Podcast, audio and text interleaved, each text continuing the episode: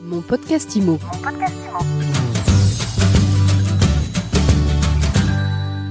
Bonjour et bienvenue dans ce nouvel épisode de mon podcast IMO. On parle rénovation énergétique aujourd'hui avec nos deux experts en loi climat. On retrouve Michael Nogal, président du cabinet Convergence, ex-député rapporteur de la loi climat. Bonjour. Bonjour Ariane. Et Thierry Vignal, président de Mastéos, le spécialiste de l'investissement locatif. Thierry, bonjour. Bonjour, bonjour. Alors je suis heureuse de vous retrouver et le moins qu'on puisse dire, c'est que l'actualité des dernières semaines a été très très chargée en effet d'annonces sur la réno énergétique. Alors il y a deux semaines, Bruno Le Maire s'est dit favorable au report du calendrier de l'intérêt interdiction des passoires thermiques, disant que la hausse des taux changeait la donne pour les ménages. Et puis il a rétropédalé. La semaine dernière, c'est Agnès Pannier-Runacher, ministre de la Transition énergétique, qui a dit que le calendrier pouvait faire l'objet de dérogations. Alors, comment vous percevez tous ces rétropédalages, Michael? D'abord, je crois que sur le plan politique, euh, il y a des réflexions et qu'une loi, elle est, jamais euh, totalement euh, figée. Hein. On l'a vu avec la loi climat résilience qui fait suite à d'autres lois. Le sujet maintenant, et c'est la position du président de la République, j'ai eu l'occasion ces dernières semaines d'échanger avec lui sur le sujet, qui m'a confirmé que le calendrier ne bougerait pas, c'est-à-dire qu'on a 2025, 2028, 2034, des dates qui sont inscrites dans le droit français aujourd'hui. Pour inciter, il faut rappeler que ce qui apparaît comme une interdiction de mise en location, c'est d'abord une incitation à faire la rénovation énergétique, parce que c'est bon sur le plan économique, sur le plan écologique et sur le plan social. Et donc, il faut absolument qu'on puisse respecter ces échéances. On y reviendra peut-être plus tard, mais il y a aussi euh, l'Europe qui demande à chaque État membre de faire sa part dans la réduction des émissions de gaz à effet de serre, moins 55% d'émissions attendues d'ici 2030. Et donc forcément, quand on est dans le domaine du bâtiment, qui pèse pour beaucoup dans notre bilan carbone en France, eh bien, il faut pouvoir agir vite. Donc, aux déclarations politiques de ces derniers jours, que ce soit de Bruno Le Maire ou d'Edouard Philippe, qui ont pu laisser penser qu'il y aurait un recul ou des dérogations, je réponds non, ça a été reconfirmé, c'est la volonté du président de la République et du gouvernement, Christophe Béchu, Agnès Pannier-Runacher, Patrice Vergret, le ministre du Logement, se sont exprimés en ce sens. Est-ce qu'on peut pas dire pour autant qu'en période de crise, peut-être de récession, l'écologie, ça deviendrait moins prioritaire? Ben non, justement, et en fait c'est étroitement lié, c'est-à-dire qu'une passoire énergétique aujourd'hui, très concrètement, c'est euh, une facture énergétique en plus, c'est des conditions de vie qui sont euh, moins bonnes pour euh, les ménages en précarité, et en général, et moi c'est ce qui me gêne un peu, c'est-à-dire que souvent, les gens qui disent « Ah non, mais il faut pas toucher aux passoires G », c'est en général pas des gens qui vivent dans des passoires G. Quand vous vivez dans des logements très mal isolés, vous subissez le froid l'hiver, vous subissez les fortes chaleurs l'été, et avec le changement climatique et le dérèglement, ben, en fait, les températures excessives, on le voit aujourd'hui à Toulouse, aujourd'hui à mi-octobre, il fait 30 degrés à Toulouse c'est juste pas normal. Et ça, on peut être sûr et certain que ça ne va faire qu'en s'aggravant. Donc, euh, il faut prendre des mesures. On parle aujourd'hui un peu plus d'ailleurs du confort d'été qu'on en parlait avant. Donc, euh, il va falloir prendre des mesures et le plus vite euh, sera le mieux. Thierry, comment est-ce que vos clients réagissent à tout ce qui s'est dit ces dernières semaines, à tous ces couacs de l'exécutif, on va dire? Alors, ils sont pas isolés, on l'observe à échelle européenne. Ça a été initié par euh, Rishi Sunak euh, au Royaume-Uni et ça a été repris ensuite euh, par Olaf Scholz dans sa coalition allemande qui a subi une défaite électorale, notamment sur le sujet de la rénovation énergétique parce qu'il y avait une politique assez agressive en matière de pompe à chaleur. Côté UK, c'était sur le chauffage au fioul. Et en fait, on se rend compte que c'est un mouvement assez global qui, face une récession imminente qui a déjà eu lieu en Allemagne, relaye au second rang les considérations écologiques.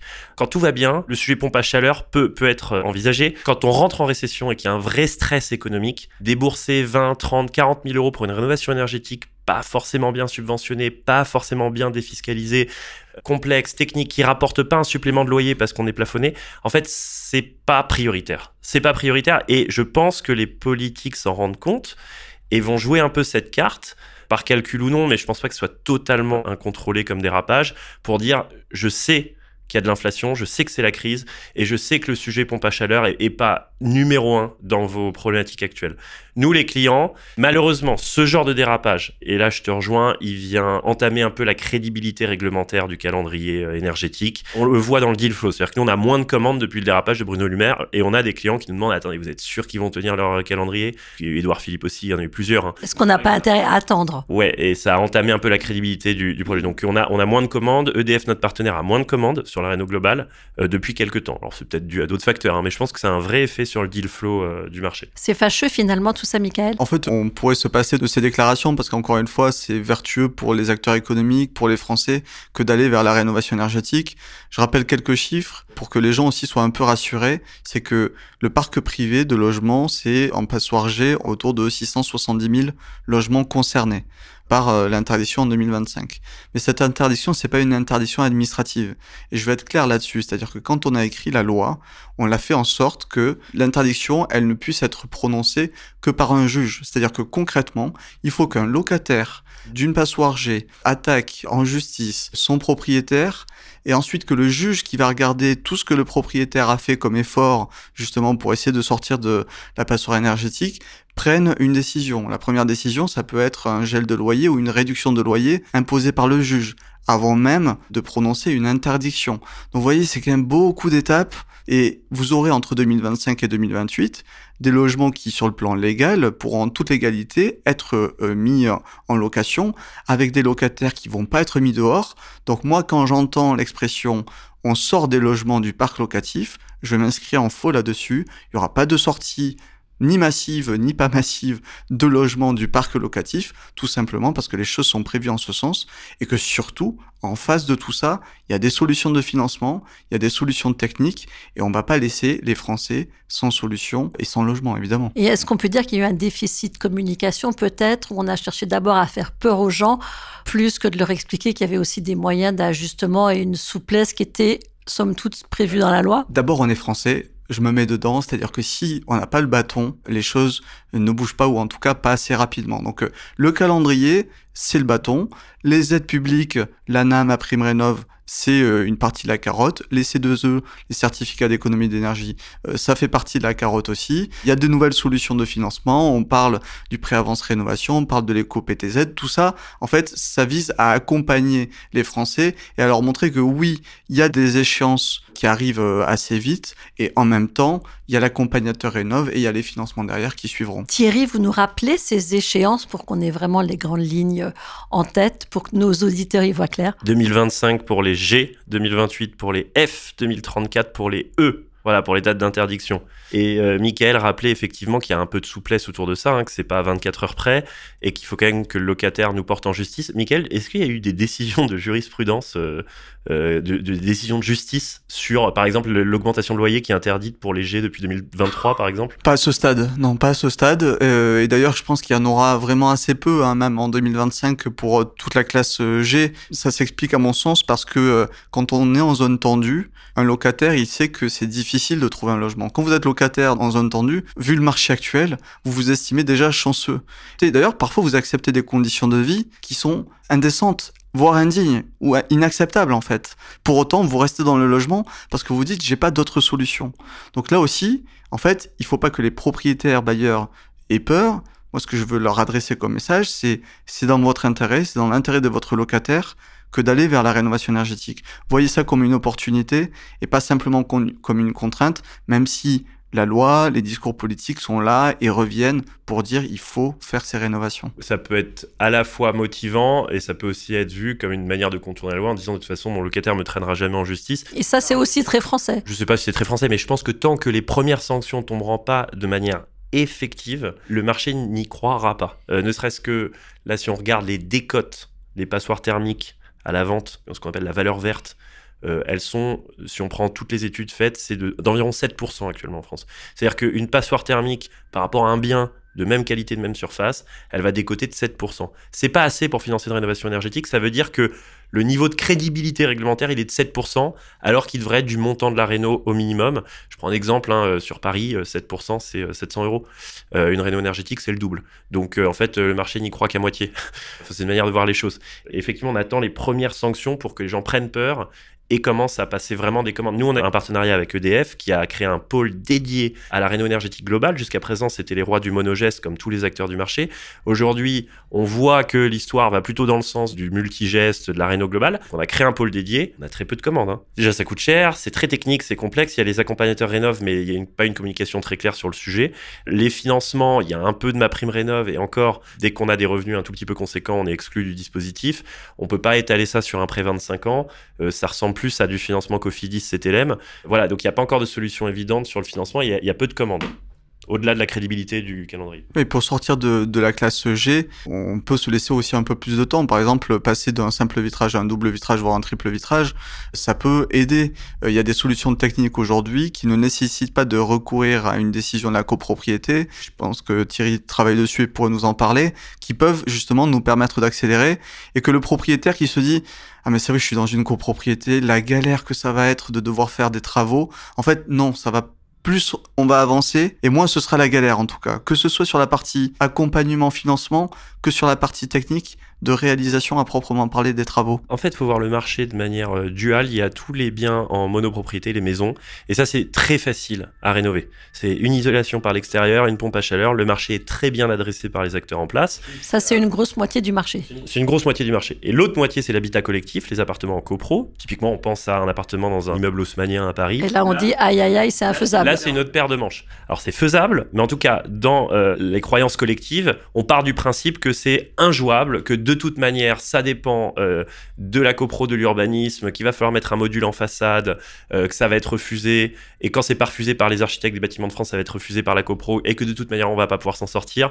En gros, les, gens en copro se disent, à part euh, mon embout de VMC dans ma salle de bain, il n'y a pas grand chose que je puisse faire qui dépende de moi. Eh bien, ils ont tort. Ils ont tort, mais nous, nos clients nous disent, ça ne sert à rien, arrêtez d'essayer de me vendre des trucs de réno énergétique, je sais très bien que je vais gagner une demi-lettre maximum, puisque je suis privé du geste qui compte le plus, c'est pompe à chaleur et ITE. Ces deux gestes, je ne peux pas les faire parce que ça dépend pas de moi. Donc je n'ai pas envie de vous passer commande. Je vais juste attendre, par mimétisme, vu que dans mon immeuble tout le monde attend qu'il se passe quelque chose, je vais juste attendre. Je vais pas débourser 40 000 euros, 30 000 euros sans savoir euh, si ça va aboutir à des choses efficaces. Et la réalité, c'est que techniquement, en fait, quand on creuse un peu, on se rend compte que en cumulant trois grands gestes, on est capable de sortir la grande majorité des appartements en copro de leur statut de passoire thermique, sauf petite surface, sauf les moins 20 mètres carrés. Alors c'est quoi ces trois grands gestes? Donc il y a les fenêtres que mentionnait Mickaël, double vitrage, triple, quadruple, quintuple, non je rigole, ça s'arrête à triple, mais c'est déjà un geste important. Il y a euh, les isolations par l'intérieur, parce qu'il n'y a pas que l'ITE, il y a aussi l'ITI. Problème des Parisiens à 10, 12, 15 000 euros du mètre carré, c'est un peu compliqué de perdre 7% de surface pour mettre de l'isolant thermique. Oui. La réponse, elle est dans la recherche et le développement. Actuellement, on a des isolants qui sont très minces, qui sortent sur le marché et qui prennent quasiment pas de place et qui ont un très fort coefficient thermique bien récompensé au DPE. Dernier point sur la faisabilité technique pour tous ceux qui disent euh, mon module externe de pompe à chaleur va être refusé. Sur une façade haussmannienne, oui, mais on a des nouveaux produits maintenant qui ne nécessitent pas de bloc externe. Il y a notamment un produit dont on parlait avec EDF qui est le Tiflo Nano. Vous regarderez sur Google, mais il y en a d'autres euh, chez Mitsubishi et chez Atlantic qui sont des euh, pompes à chaleur nouvelle génération sans bloc externe. Donc il faut une extraction par ventouse qui peut nécessiter éventuellement un carottage mais ce carottage en façade est très très largement accepté par les mairies, les municipalités et l'urbanisme. Et si jamais il est refusé par la copro, ce qui est rare, euh, il y a une priorité de la justice sur le privé. Donc on a des, premières jurisprudences qui sortent là-dessus. C'est-à-dire que si Agrobro dit non, vous ne ferez pas de carottage pour votre euh, Tiflo Nano, le propriétaire peut quand même faire son carottage parce qu'il sait que la justice le défendra par rapport à la copro si jamais c'est pour une sortie de passoire euh, thermique. Donc bref, les solutions techniques, elles existent. La recherche et le développement, contrairement aux iPhones d'Apple, elle évolue et tous les arguments techniques, ils sont balayés par les nouveaux produits qui sortent. Après, on a des problèmes de pénurie, mais c'est autre chose. Ça, c'est autre chose, mais ça va peut-être ralentir quand même l'équipement du marché. Encore une fois, nous, avec notre partenaire EDF, on n'a que 30% de nos commandes de pompes à chaleur qui sont honorées par les fabricants. Et si on en commande 1000, on va en recevoir 300. Et ça, c'est un vrai problème. Donc, on, commence à préstocker. Mais on était au courant qu'il y avait une pénurie sur ces éléments-là. On en a aussi sur les isolants thermiques. Les isolants thermiques les plus fins qui sont prisés par euh, les propriétaires euh, à Paris sont en rupture de stock très fréquemment. Mais bon, c'est le calendrier large. Hein, ça va jusqu'à 2034. Donc, on a le temps aussi de recréer des stocks. Donc ce que je retiens, c'est qu'il y a une souplesse dans l'application euh, de la loi, en tout cas au début. On a de nouveaux matériaux qui arrivent plus performants. Et puis Bruno Le Maire s'est prononcé aussi sur la nécessité d'une refonte du DPE. C'est obligatoire ça? Alors le DPE, en fait, c'est en chantier depuis euh, plusieurs années. Il y a eu une première étape avec, euh, avec la loi Elan qui prévoyait la fiabilisation et l'opposabilité juridique, c'est-à-dire que le DPE, en fait, devient un outil juridique qu'on peut contester. Mais là aussi, en fait, on pourrait revenir sur les détails techniques de comment on calcule le DPE avec différentes méthodologies qui s'appliquent parfois de manière un peu discriminante vis-à-vis notamment des petites surfaces. Thierry en a parlé un petit peu. C'est vrai que dans le DPE aujourd'hui, avec la méthode dite 3CL conventionnelle, c'est les petites surfaces de moins de 20 mètres carrés qui sont pénalisés en fait. Maintenant, il y a un travail qui est en cours avec entre les diagnostiqueurs et l'administration pour essayer de très vite mettre fin à tous ces débats autour de la fiabilisation parce que la réalité, et là je serai d'accord avec l'ensemble des Français, on peut pas écrire des lois et établir des règles à partir d'un thermomètre qui ne fonctionnerait pas. Si le thermomètre ne fonctionne pas, forcément, on va pas pouvoir baser des décisions euh, euh, sur ça. Donc, il faut assez vite pouvoir stabiliser ce DPE et que euh, l'ensemble des professionnels puissent l'utiliser de manière assez, assez rapide. C'est vrai que le sujet énergétique, il peut se jouer à trois niveaux il peut se jouer au niveau de la manière dont on le mesure. En fait, la formule, elle a un impact énorme pour définir ce qu'est une passoire thermique ou pas. Deuxième niveau, les, gestes techniques qui sont faits pour améliorer ça. Et troisième niveau, c'est la consommation effective des utilisateurs, de ceux qui sont logés dedans. Parce que un bailleur social me rapportait que sur les réno énergies qui sont faites dans le parc social, on se rend compte que les locataires vont surconsommer après une réno énergétique en se disant de toute manière mon logement était complètement isolé et aux dernières normes énergétiques donc je peux me lâcher euh, sur la consommation. C'est pas vrai. Et donc je pense que dans le calcul des formules bon déjà il faut revoir pour les petites surfaces mais je crois que ça tout le monde en est conscient. Les moins de 20 mètres carrés la formule est objectivement pas la bonne. Mais en revanche il faut mieux récompenser tous les gestes qui viennent mesurer l'usage énergétique ou les systèmes d'autorégulation du chauffage, des robinets, de l'eau, etc. Parce que c'est bien beau de mettre de l'isolant ou de mettre une pompe à chaleur, mais il faut aussi que les diagnostiqueurs récompensent, enfin que dans les formules du logiciel 3CL soient récompensés les niveaux de consommation et d'autorégulation de ces systèmes.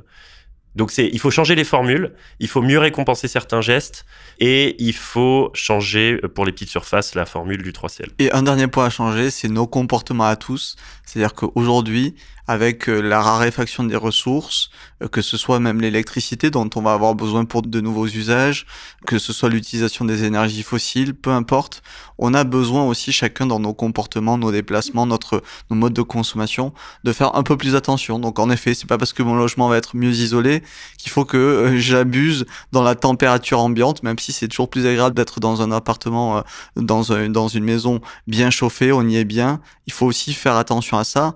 Et ça, pour le coup, ça ne dépend que des comportements individuels.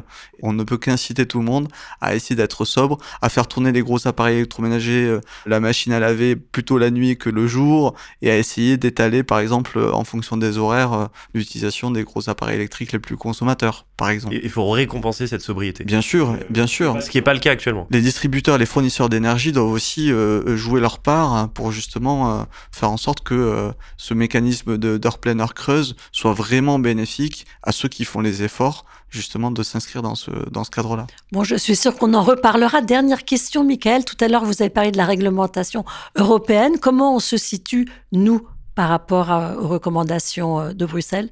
Alors, il y a une directive sur euh, la performance énergétique des bâtiments qui date d'il a déjà plusieurs années et qui est revue de manière assez euh, assez régulière. Aujourd'hui, dans le parcours législatif européen, il y a une nouvelle révision de cette directive qui est en cours. Le processus n'est pas terminé, mais en effet, il y a des points sur lesquels l'Europe euh, veut aller encore plus loin sur la contrainte, euh, notamment portée sur les, les propriétaires bailleurs.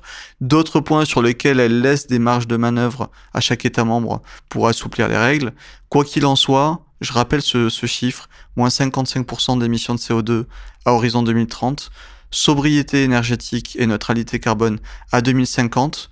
On a besoin d'étapes absolument. On peut pas attendre 2050 pour se dire OK, il faut faire. Il faut absolument respecter les étapes qu'on a fixées dans la loi si on veut pouvoir maîtriser le changement climatique et la hausse des températures. Je le redis aussi, ce sera mon mot de fin, mais le changement climatique, c'est une réalité et il est devant nous. C'est-à-dire que ce qu'on vit là aujourd'hui, avec les catastrophes euh, climatiques qu'on vit euh, encore en 2023, il faut se dire qu'à partir de 2024, 2025, 2026, ce sera pire. Chaque année, ça va être pire parce que il y a une courbe d'augmentation des températures euh, qui, de toute façon, est écrite, qui est renseignée scientifiquement. Le sujet aujourd'hui et tous les efforts qu'on est en train de faire, c'est pour maîtriser la hausse de cette courbe. C'est pas pour, pour la réduire. Hein. On va pas réduire les températures. Attention. Hein. Il faut que chacun soit conscient de ça pour agir. Merci beaucoup. Merci à vous deux. Michael Nogal, président du cabinet Convergence et Thierry Vignal, président de Mastéos. C'était un plaisir de vous recevoir comme d'habitude et je vous dis à très vite pour un nouvel épisode de mon podcast IMO. Mon podcast IMO. Mon podcast IMO.